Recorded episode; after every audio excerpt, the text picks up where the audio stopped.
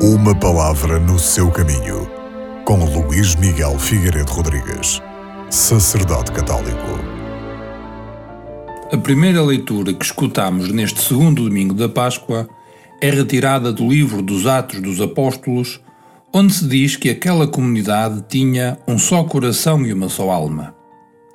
Os primeiros cristãos viviam o mandamento do amor de uma forma intensa, aquele mandamento que Jesus lhe tinha deixado.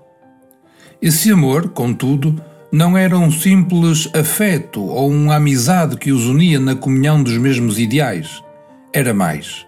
Era uma força que os levava a porem em comum os seus bens, por sua livre iniciativa, sem qualquer imposição externa, de tal modo que na comunidade cristã não existia miséria material ou espiritual que não fosse socorrida pelos irmãos. Ajudavam-se reciprocamente.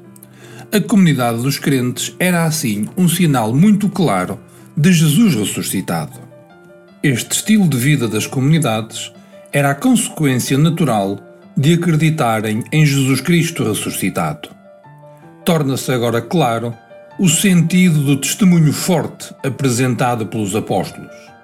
Era a nova comunidade inspirada por sentimentos de fraternidade e de comunhão. Cristo ressuscitado não se podia ver, mas a comunidade fraterna, nascida pela força do Espírito Santo, estava aí à vista de todos.